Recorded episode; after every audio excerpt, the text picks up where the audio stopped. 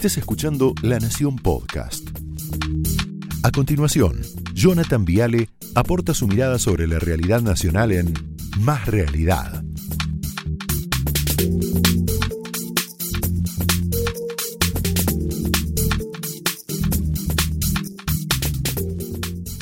Te pido que prestes mucha atención a esta definición, a ver a quién te hace acordar porque es muy interesante. Mirá la definición de la negación.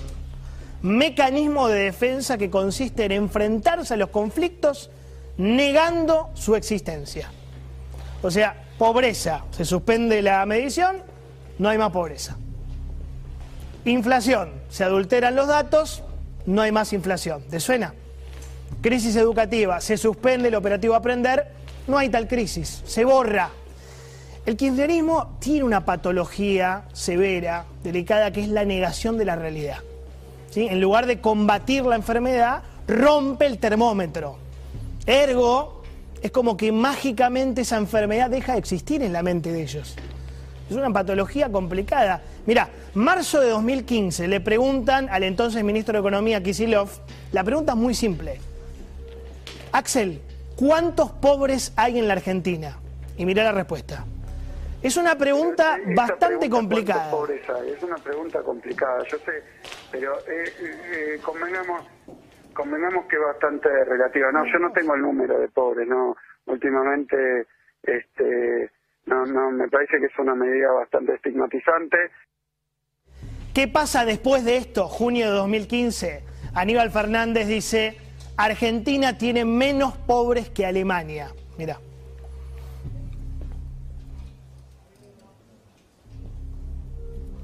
Países como Alemania no la están pasando bien en términos de pobreza, aunque aunque no lo quieran creer. Es cuestión de meterse eh, en, el, en la base de datos de, de la Statistics Bundesamt de, de Alemania y se van a dar cuenta que tiene 20% de pobreza estructural. Pero vos decís que tenemos menos pobreza que Alemania. Y sí, aunque no te guste, aunque te cueste Me encanta, si fuera verdad me encantaría. Bueno, no, no, a mí no me encanta porque no me gusta ver sufrir a nadie. Otro ejemplo de esta enfermedad grave que es la negación de la realidad es la inflación. El kirchnerismo negó la inflación durante, yo te diría, 10 años consecutivos. Empezó a mentir en 2005 y lo hizo hasta que terminó Cristina el segundo mandato, o sea, 2015, 10 años. ¿Cómo lo hizo? Intervino el INDEC con Guillermo Moreno, ¿sí? con la patota, con los barras Nueva Chicago. Vos fíjate cómo se ponía Moreno cuando le decían la verdad. Mirá. Vos dijiste que había una inflación, que no es la inflación que había, le estás mintiendo a la gente. Entonces yo te estoy haciendo la pregunta porque no tiene sentido que vos digas que hay 10% de inflación cuando crecen al 30% los subsidios. Tu salario, Guillermo, segunda pregunta, ¿por qué tu salario crecía al 30% interanual? Si eh, vos pensás que podés decirle a un invitado que miente, Sí, te lo... Te lo... porque No te lo digo como invitado, eh, te lo- ocurre decir que miente. No, no se me ocurre, no se me ocurre. en realidad sos un idiota. No se me ocurre. Y si sos un idiota, Vos sos un irrespetuoso. con idiotas Vos no sos un hablo, así que irrespetuoso. vamos por otro lado. Bueno, Vos sos un Cintia. irrespetuoso. Con este idiota no hablo Sos un irrespetuoso. Con ¿Me este idiota respuesta? no hablo Yo no te falté No, el respeto. tranquilo, Sos tranquilo, me dijo mentiroso. Sos un irrespetuoso. Estás mintiendo si decís que, no, hubo- que hubo 10% Con este idiota no hablo Sos más. un irrespetuoso. No, yo no. Bueno, entonces no más la boca. Vamos a mantener el. Este es un pido- idiota que dijo menti- le dice mentiroso delante de tu programa. Y vos no lo podés permitir. A ver. ¿Quién eh, es el tarado este para decir mentiroso a un hombre grande? Tengo 60 años para que este idiota me diga mentiroso. ¿Quién es? calma, calma, ¿Qué Guillermo. te pasa? Impresionante, casi le mete una piña, ¿no?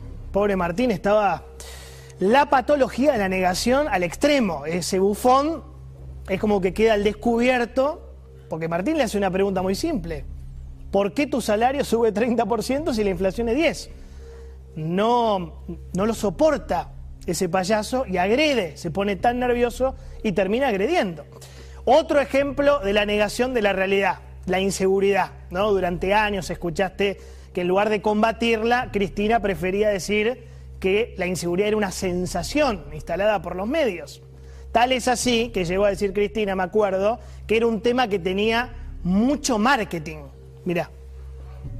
Acá lo que se quiere realmente es que se trate con celeridad este código de procedimientos y que entre también con celeridad su implementación porque va a significar un avance fundamental en el problema del combate contra el delito. Fíjense que no hablo de la inseguridad, un tema que tiene mucho marketing, porque yo siempre digo que en realidad lo que tenemos que intensificar, mejorar, son los instrumentos del combate contra el delito.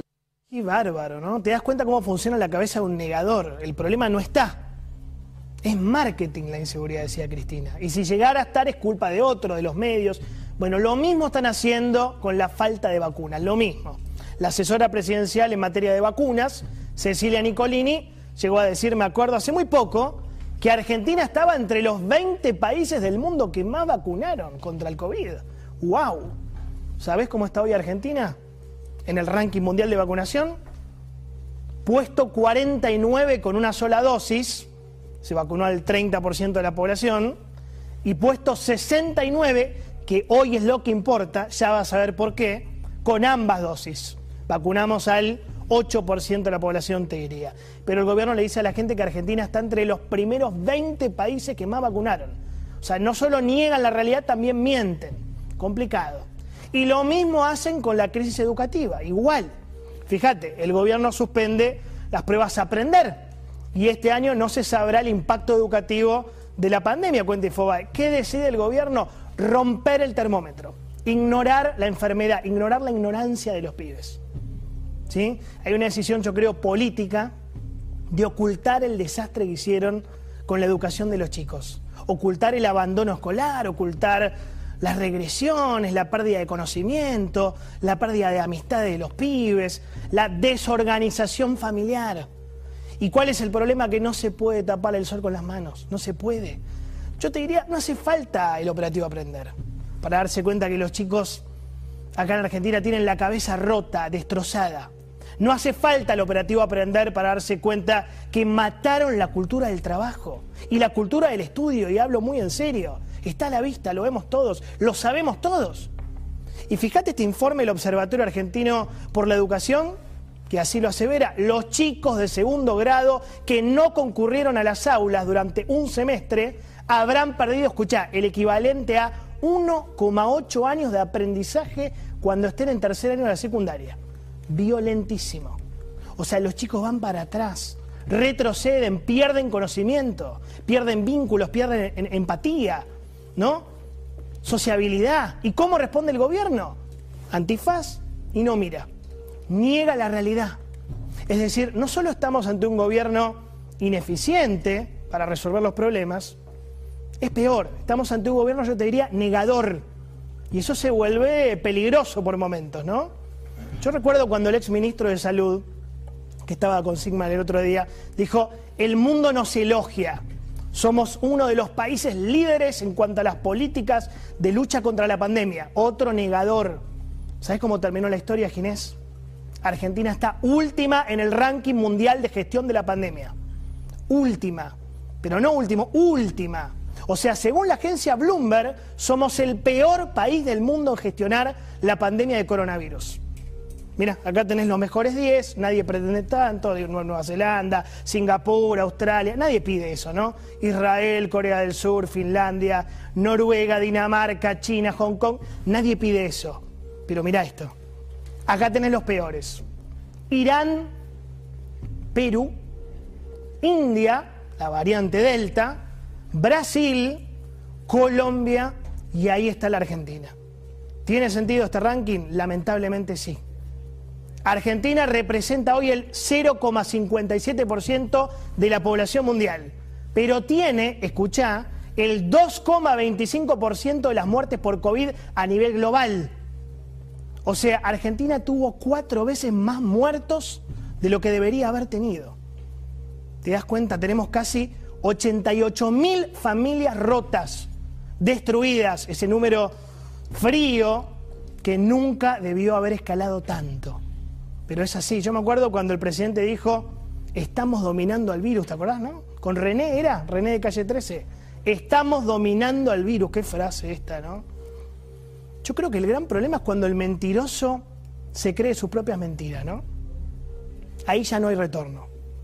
Pero acordate de una frase estrillada, yo lo sé, pero no menos cierta, que decía Lincoln, ¿no? Abraham Lincoln decía, podés engañar a todos algún tiempo, Puedes engañar a algunos todo el tiempo, pero no puedes engañar a todos todo el tiempo. Opiniones libres, hechos sagrados. Señores, bienvenidos. Esto fue Más Realidad, un podcast exclusivo de La Nación. Escucha todos los programas de La Nación Podcast en www.lanacion.com.ar. Suscríbete para no perderte ningún episodio. Estamos en Spotify, Apple Podcast, Google Podcast y en tu reproductor de podcast favorito. Seguí escuchando La Nación Podcast.